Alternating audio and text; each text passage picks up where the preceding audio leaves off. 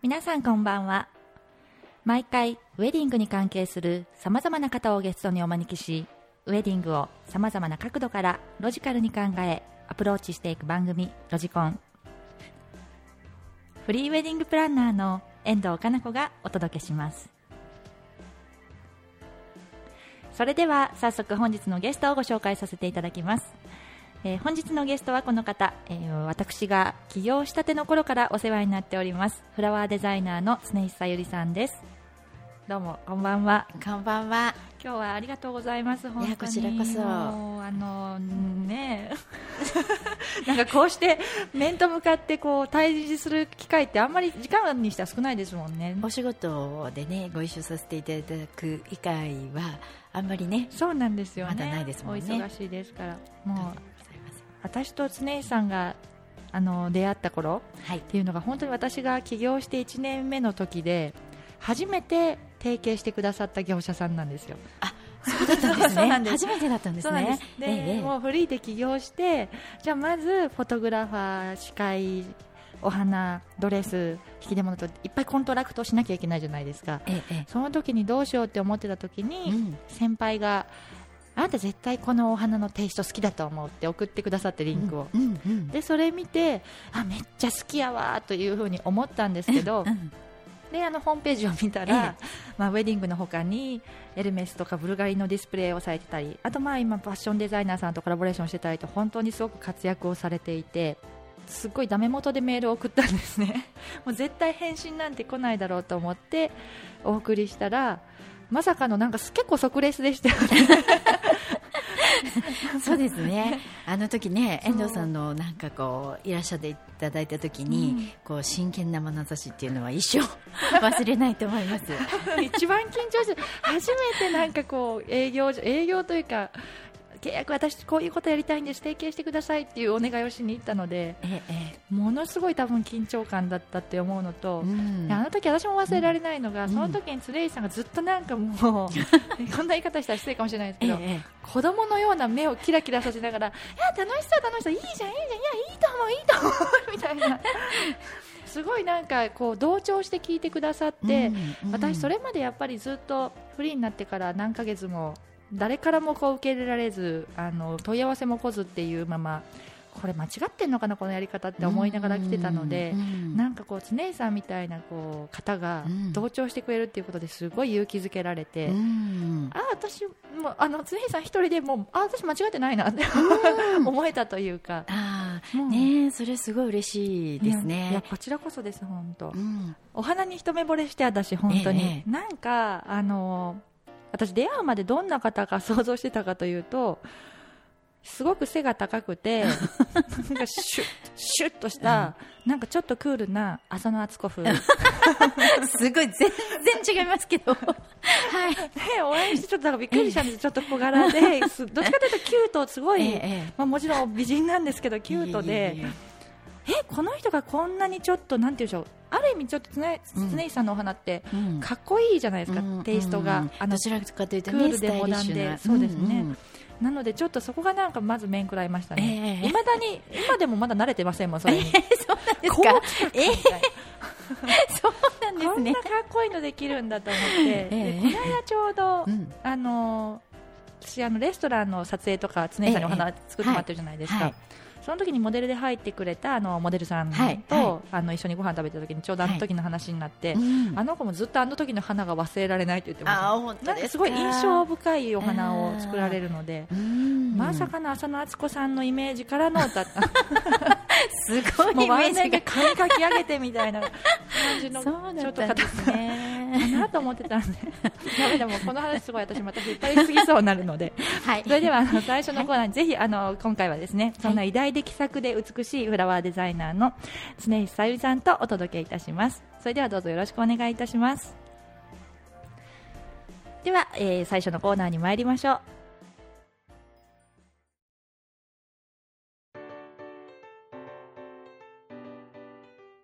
フリーウェディングプランナーって何？あんた知らないの？結婚式っていうとあなたの周りにも経験者はたくさんいて自分も結婚式に行ったことあるでしょ？本当に身近に存在しているもんだよね。だけど実際当人になって気づくの。ホストは初めてって。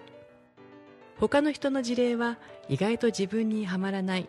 それもそのはず。カップルによって環境やキャラクター状況に会場それぞれ違うんだから。そんな初めてのウェディングだからこそ近くでサポートしリードしてくれる人が必要でしょ？それがウェディングプランナーなの。それを日本で実現させたのがフリーのウェディングプランナーなの。分かった？そっか。じゃあまずはフリーウェディングプランナーに相談してみる。ウェディングプランナースペース遠藤で検索。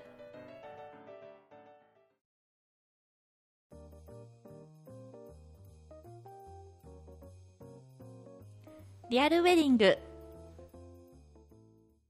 このコーナーでは私プランナーが思う本音をその回ごとのテーマに沿ってお話しします、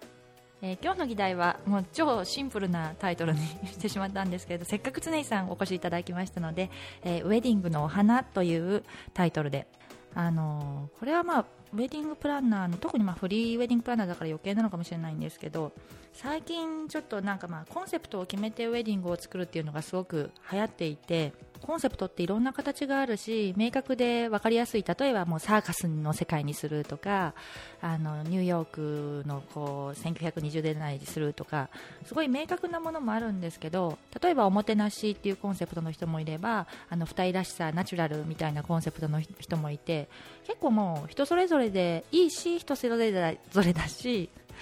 なんですけどなんかこうコンセプトにすごく執着する方も増えてるような気がしていて私たちのコンセプトって何なんでしょう？私たちのコンセプトってどうしたらいいんでしょうっていうのがあってちょっと私それ今困ることもあってえ別にいいじゃないですかなくてもっていうところだと思うんですね。でそこがこうなんかこう常井さん的にこう、ええお花ってすごくダイレクトにそこに関わってくると思うんですけど、なんかうん。その辺をこうん。うどう感じることとかがもしあったら、うんうん、そうですね。なんかあのここが一番難しいかなって私も最近思うんですけれども、あの本来もともとねその結婚式って、結婚をしますっていう報告会ですとか、今までありがとうのその感謝の気持ちを伝える、えーそして来てくださった方々にこれからもよろしくお願いしますとか本来その結婚式のコンセプトとして考えると、その気持ちだったり、えーそれが一番まあ大事なことですよね、でそこから先にその大事なことを忘れずに、えー考えていくとその中の演出のことをどういう方向性にするかっていうのがコンセプトだと思うんですね、でそのそのコンセプトをどういう世界観にしていくかっていうことを、えー考えていくことなので、うんうん。えーそこが一番こう忘れずにあの進んでいきたいところかなって私も最近思います。うんうんうん。あくまでも表現方法の一つなので、うん。そのコンセプトは何だっていうのうに、ん。固執する必要ってないですよね。そうですね。そこをね。ないと言っちゃっていいのかわからないですけど、私はないと思ってて。そうですね。うん。そのお花の打ち合わせって大体初回ではないじゃないですか、うんそなのうでこうプランナーは多分お花の打ち合わせの前にじゃあ次回お花の打ち合わせがあるのでほのほのほのほのほのほのっていう宿題というか、はい。を出すんですけど、ええええ。なんかそこでこう新郎新婦がお花の打ち合わせまでに、まあ、一番はまずドレス決めとってほっといた方がいいよっていうのがあると思うんですけど、うんそれ以外でなんか気持ちとか、あとはなんかこうビジュアルでこう写真のイメージとか用意しておいた方がいいとか、うんなんかこう準備しておくべきことというか、そうですね。お二人のお好きなテイストっていうか、うんお花に限らず、えー例えばファッションだったりうん。絵画だったり、お好きなその音楽やアーティストさん。だったり、そういう方をあの教えていただいたりする中で私があの勝手にあの想像力を膨らまして 世界観を広げていくっていうことををさせていただいているので、えーできればなんかそういうねあのお好きなものを教えていただくっていうのを、えー見せていただくと助かります。私もこの仕事をやっていて、えあの思うんですけど、まあ、新郎新婦には申し訳ないしあの分かってっていうのが難しいかもしれないんですけど、まあ、この仕事をしてるからこそ私はこう何回も何回もウェディング見てるので、ええあの気づいたことでやっぱりそのアーティストさん作る方々の、で想像力がすごいんだなっていうのをまず一つ感じていて、だからあの例えばお花屋さんがこう説明していて私も横でこう聞いていて、ええ。自分が想像しているもののはるか上にこう来るんですよね実際の出来上がるものって。なるほど。だからうん。私、こう何千件もこうこうデコレーションを見てきた私ですらも、うわそうきたんだみたいなのとかが、うん。ああの説明ってこういうことだったんだとか、うん。あとこれはもし常石さんが言われて嫌だったらカットしていただいていいんですけど、え はい、まあええ。常石さんのデッサンって超わからない、はい。はい。もうね。あのすごい。本当にね。可愛い絵なんですよ。いや可愛いんですかあれ。なんかいい意味で小学生が描いた全くね立体が描けなくてね。そうではい。常石さんにそれ言った時に、私も物を 3D で見てるからちょっと 2D に落とし込むのがは い難しいと思って、はい。なるほどなと思って、でだけどなんかあれ見て、私最近もう常石さんと何回何回もやらせていただいたので、ええこうきたこのこの絵だとこうなりそうだなっていうところまで行くんですけど、さらにいつもその上に行ってくださるので。なるほど。ちょうど前回うんの収録の時にあの新郎新婦お二人にお越しいただいて、うんであのその二人はもう丸投げだったんですよ。あのもうすべてを遠藤さんにお任せしますっていう状態で、はい。はいええ。そのお任せするっていうことについて前回はお話ししたんですけど、うん。あのやっぱりその二人も結局お任せにしたからこそ見れた世界があったってはい。最後におっしゃってくださって、なる私すごくその言葉って素敵だなと思ったんですけど、ね。なんかやっぱり見えないことへの不安とかあともちろん2人も全然準備してないというかえだって私たち遠藤さんのこと信頼してるから別にいいじゃんっていう思ってたけど、ん。周りの人たちにいやいや私の時は結婚式もっとこうしたよとか、うん。もっとちゃんと決めろよ自分たちでっていうのを言われて、えやばいのかなって思っちゃったみたいなんですよ。なんですけど、まあ、打ち合わせに来るたびにそれを聞いて私がいいんです、いいんです、そんなのは、っていうふうに言ってたんですけど、ええであのーまあ、私もその自分の自己体験ですかね、えええあのそのレストランの撮影の時に常石さんに、えうん。超漠然と色はこんな感じ、うん。だけどちょっとモダンで変わってる感じがいいとか、えふわっとしたことだけ言って、よろしくって言った じゃないですか、うんうんあの時にその、見たお花たちがまずお花の種類でぶっ飛んだのと、はい。見たことないお花が出てきたので例えばうん。あのカラーリリー、うんうん。カラーにあんな色があったんだとか、うんなんか本当モデルの方とかだともうみんなではしゃいで、こんなブーケあるんだっていうのがやっぱり私たちが想像してるブーケって丸うん。ティアドロップ型とかっうんうん。ていうのだったんですけど、うん。すごすごかったんですよって、ね、なるほどなるほど。本当すごくて、うん。こんなのが見れるんだったら、うん。私絶対私だったら任せようって思って、うん。もうあの体験がなかったら私多分今の境地に立ててなかったと思います、うん。いまだに新郎新婦と一生懸命にどんなブーケにしようかを写真で考えてたと思うんですようん。あねりがとうございます。今はもう完全に任せろって言ってます、えっとねさっき絵が下手。絵が描けない。いやいやもちろん。いや全然大丈夫で。あの本当に絵が描けないんですね。でえっと私その日々ねお仕事させていただいてあの十分分かってるんです自分が絵が下手っていうこととか。あとはえっとですねそのご新郎様ご新婦様とお打ち合わせをしてこんな感じって大体ある程度は決めるんですけれども、あのその仕入れに行く日に、やっぱりすごいものに出会っちゃうんですよ。で思ってたもの以上のものが、うんその市場にね揃ってくるんですね。うんで決めてあこういうふうに進むって考えていてもさらにすごいものが出てきてしまうと、どうしても変えたいっていうのが絶対出てくるので、絵にはまあまあそこそここんな形にしようかなぐらいには決めるんですけれども、その先はちょっと申し訳ないですけどお任せしていただいてその旬というか、うん。私いつも魚屋さんかなんで 思うんですけどその旬のものが必ず植物にあって、うん。生きてるものだから、うん。その時の方が状態が例えばこう決めていても、うんあの例えば季節の、ね、うん。もので台風が来たりとかするとあの弱っていたりとかうん。いろいろあるので、もっともっとさらにはお打ち合わせの時よりもいいものいいものっていうふうに追求していくと、どうしても変えたくなってきたりとかするので、うんうんうんうん。ある程度のことしか書けないっていうのも、あー確かに。言い訳ですけれどもそういうふうになったりですとか、うんうんその方がエネルギーが高いものが必ずその当日に届けられるっていう。いい言葉。本当ですか？ありがとうございます。やっぱりその方が私もそのテンションが高いので私もエネルギーが高まるんですね。うん。でそうなって作り手のエネルギーって必ず入っていくので、うん生産者の方のエネルギープラス作り手の私のそのエネルギー、うんそれがあのエネルギーが高いお二人に届けられるのが一番ちょっと大事かなと思っていますので、まずは遠藤さんのことを信用していただいて お二人が信用してくださって そのさらに先に私が構えていて それで当日が迎えられるのが一番いいなっていつも、うんあの思っております。でもそういうことですよね。だからそうですね。私もうん。本当にこの仕事をして若干のうん。お花を買う心と、はい。あのまあ余裕が出た時にええええ。1年間もうお花を絶やさず飾ってたことがあって、ええええもう3日でお亡くなりになっちゃう時もあったり、ねうんうんうんでもなんか2週間生きてくれる時もあったり、うんそれでびっくりしたのが、うん私、スネイさんにいただいたお花、一番最長記録生きるんですよ、毎本当回。ですか？だから本当にさっきおっしゃおってた、あのうんエネルギーが高い花をうん本当に使ってしかもあれ撮影終わりなんでうんずっとモデルさんが持ってて結構人の温度でうん温まっちゃってるはずなんですけどね、うんうん。だけど持って帰ってお水に行けるとあれなのうん。すごい生きてくださったのとうんあとそうだ最近の話でうん。私もそうだったあの撮影の後ブーケいただいて帰ったじゃないですか、ええはい。でそのモデルさんとこの間久しぶりにええ。ランチに行って話してて、はい。全く同じこと言われてあともう一人誰だったかな？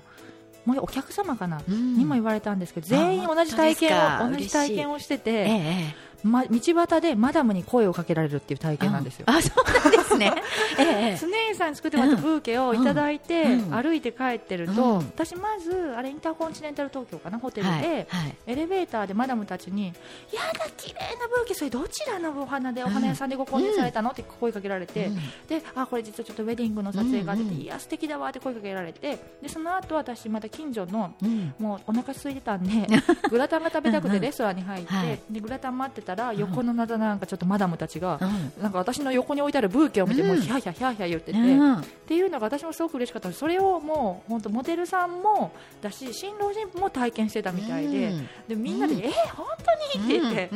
みんなマダムに声かけられて。ええ本当ですか？もうすごい嬉しいです。よっぽどだろうなと思って、そうですか？いやあの私もうね20年ぐらいお仕事させていただいてるんですけど、あの自分でこう市場に行くんですね、うん。でやっぱりそのすごいエネルギー高いのってうん。光ってるんですよ、行くと。へーだからオーラが。そうなんですよ。だからもう本当に朝一ねちょっとあのしんどい時もあるんですけれども あのやっぱり朝一に行かないとっていうのがすごいあって。クとかのライクの時間はい。がいつも早すぎて、起きてるなっていつも思ってた。やっぱり朝起きられてるんですね。あの時間、はい大体ね週末その金曜日には必ずなんですけれども、その金曜日ってすごい緊張して大体寝ないまま そのまま行くのでその時間は大体こう起きてメッセージ書いたりしてるんですけど、うん。やっぱりでもそういうその、えー、とエネルギーが高いものを見つけるにはやっぱりね、うん。あの皆様のその手に触れていなくて生産者直接来て、えーまあ、メイドインジャパンにすごいこだわるところもあったりするんですけど本当すごい最近の生産者の方はすごい上手に作ってらっしゃってうん。愛情がすごいこもってるんですね。うんでそういうのを一番最初にこう探していきたいっていうのがあって、うんウェディングの時はやっぱりそれをちょっと心がけていってます。うんいやー本当。ただ、まあ、お花ってなかなか難しいアイテムかもしれないので、うん。さっき、あのお伝えしたその音楽だったりアーティストさんだったり、例えばその建物だったり、うん。こういうテイストが好きみたいなことを言ってくださってね、はい、お任せしていっていただくとすごい私はテンションが高くなりますおね。花とか今私もそういうそれで言われると新郎新婦と打ち合わせしてる時、ごめんなさいまた噛んじゃって、うそれで聞くとうん。あれですよね洋服とかの方が見てるかもしれないですね、うん。毎回いらっしゃる時のお洋服とかカバンから出てくるポーチとか、うんうんうんなんかそういうとこにうんの見て出ますよね、そうですよね。なんか新婦水色が好きって言ってるけど結構赤いもの持ってるなとか、うん、そうですよね。その幅のね広さだったりとか、うんあもうピンポイントでこの世界観なんだなだったりとか、うん。そこをどれだけ私たちが掴むかっていうのがやっぱりすごい大事になってくるのかなと思うので、まあ私はそのお花の打ち合わせは1回とか2回とかあのそんなにねあの多くて2、3回だったりするので、その中でどれだけその神父ちゃんのあの大切にするものがうん。つかめるかっていうのがあの一番大事かなと思ってます。じゃあまあまずはもういろいろ関係ないと思うこ思わずに何でも話してみることかそうでもしれないですね。すね。はい。うんうん。ありがとうございました、はい。えーそれでは次のコーナーに参ります。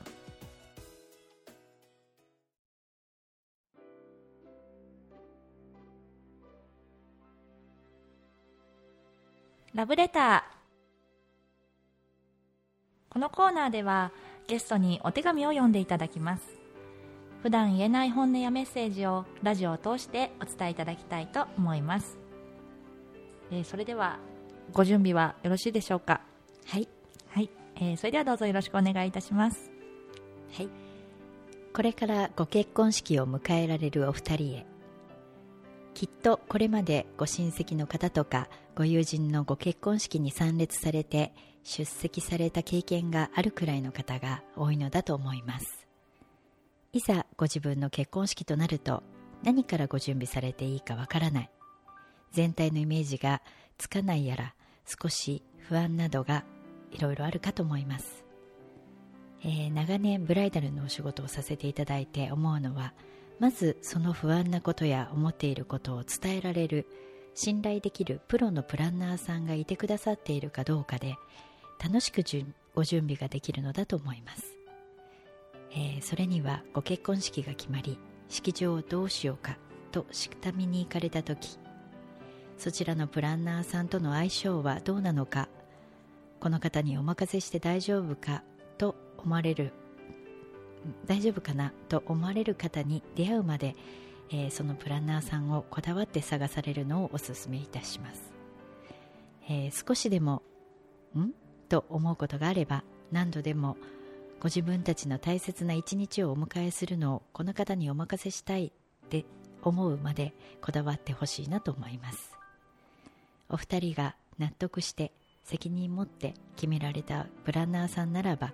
大切に決められたプランナーさんなのできっと素敵な一日が迎えられると思います。そしてその方は真摯にディレクションをしてくださることと思います。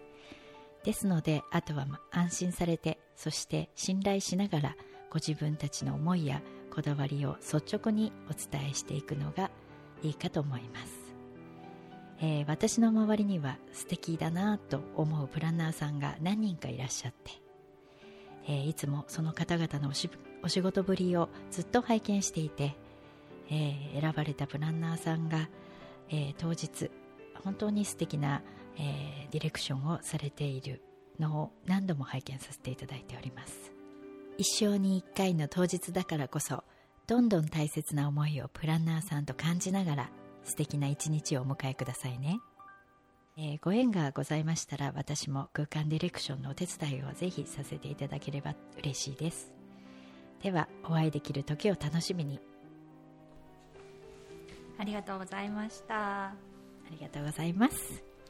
そうですね。あの信頼できるプランナーさん私もあ、うん。この人にだったら任せたいなと思うプランナーさんっていっぱいいるんですけど、うん。やっぱりそういう方々の周りのうん。業者さんというか、うん。同じ業者さんでもやっぱりこのプランナーさん好きだなって思う時って、コミュニケーションの量がやっぱり違ったりとか、なんかあこの人の現場だったらこうなんか楽しめるからってこうもうなんかテンションが高めになっちゃうとか、いやっぱりそういうのを見てると、うん。なんか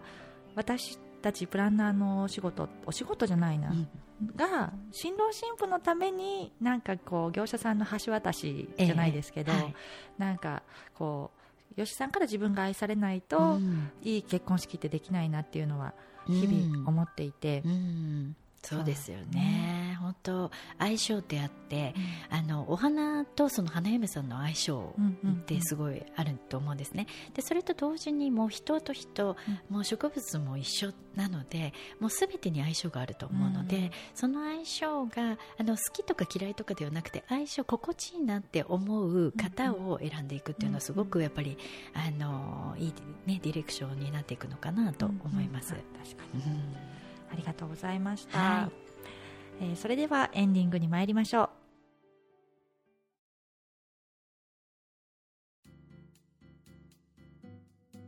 え楽しい時間はあっという間とよくあの披露宴でも言っておりますがあの本当にあっという間にエンディングの時間となってしまいました、えー今日ご出演をいただきましていかがでしたでしょうか？いいや本当にあの初めてね遠藤さんとこんなね お話を お仕事は何回もさせていただいてるんですけれども本当に真面目なお話をさせていただいたのは初めてかと思います、えーやっぱりあの時のあの私を訪ねてきてくださった時の遠藤さんと全く変わりなく、えーとてもあの素敵な遠藤さんとお話ができたことが 私今日本当にあの光栄に思っております、私もそうですね、い、つも現場でお会いしていて、その仕事っぷり、はい。なんかすごい上から目線であれなんですけど、いえいえなんか作ってくださってる、うんその生き生きと姿し生き生きとしたされた姿とか、うん。あの真剣な眼差しとかなんか決してこうタイトな時間でその時間内に終わらせようっていうんじゃなくてちょっと伸びちゃってでも満足するまで作って帰ろうってされてる姿をいつも見ていて、うんなのでなんかこう確かにこうずっとこうお話はしたことなかったんですけど今日それを言葉で説明していただいたような感じうん。に感じました、なんか思っていた通りだったというかあとはもうあの今日の名言は、うん。あのエネルギーの高い花。はい、あええのさっきえねえちらっとは、あの私思ったんですけど、うん。やっぱり私たち人間って、うん。心臓のあるものにしかちょっと生命力とか生命って感じていないところがあると思っていて、なんかお花もうん。悲しいかな、路肩の花を踏んじゃう人もいたりとか、うん。なんですけど私もやっぱりお花をこう育ててみてうん。もうもうこのお花このバラダメかなと思ってもちゃんとこう水切りしてあの水を吸い上げてもらって翌日こうシャンって起きてることとか、あれを見た時にうわ生きてるって思ったんですけど、なんか今日常さんのあのオーラがあるとかエネルギーが強いっていう話を聞いて、だったらやっぱりそういう方々にウェディング当日来ていただきたいですよね、うん。お花うん。お花のもう皆様にも、えはい、うんそれをすごい感じました。ありがとうございます。もうね、今後ともぜひぜひ楽しくお仕事させていただければと思います。楽しみです、本当。はい、ありがとうございます。ではあの最後にあの聞いていただいている皆様へ向けて、えー一言お願いいたします。はい、えーウェディングね、本当にあの楽しい一緒に一回のことなので、えーぜひ私あの遠藤さんのことが大好きなんですけど、遠藤さんのあの両思い両思い。遠藤さんのプラン遠藤さんがプランナーされている結婚式でぜひ、えー結婚式を楽しくされてみてはと思います。おすすめします。ありがとうございはます。いありがとうございます。えーそして最後に宣伝をさせてください、えー何度も申し上げるんですが、えー日本でやっぱり結婚式を決めたらまず会場を探すというのが一般的な習慣だと思います。そして各会場に専属のプランナーさんがいるのでその一般的なルートをたどるとフリーウェディングプランナーに、えー出会う可能性はほとんどないのが現状です私遠藤かな子はそんなフリーのウェディングプランナーです。えー今まで一つの会場だけでなくホテル、ゲストハウス、レストランはじめレジデンスや一軒家ゴルフ場にテレビスタジオなどなど様々な場所で様々な職業の個性豊かなお客様のウェディングを手掛けてきました。そんな私の経験や知識をすべてあなたのウェディングの味方にしていただくことができるのが会場から選ぶのではなくウェディングプランナーを指名しウェディングの準備を進めるというスタイルです。初めてにしてたった1回のウェディングだからこそ引導するプランナーの力はとても重要なものです。ぜひお二人のウェディング準備のスタートは会場を探すだけでなくプランナーに依頼するという選択肢があることを知っていただきたいです。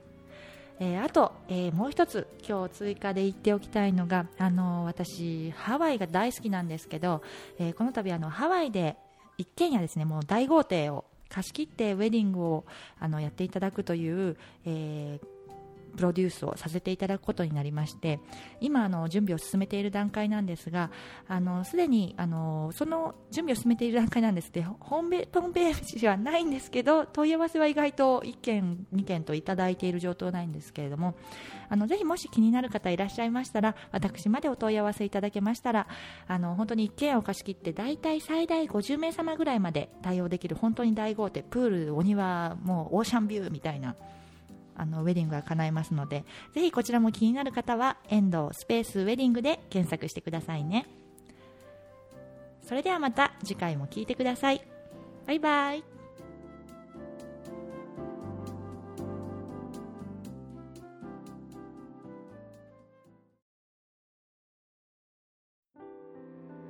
本日の花嫁トレーニング。お花は生き物エネルギーに満ちたお花はオーラスラールあなたのウェディングそんな元気でエネルギーに満ちたお花たちに参加いただくこと。それが一番のお花を使ったおもてなしと感謝の表現になる。花嫁は一日にしてならず。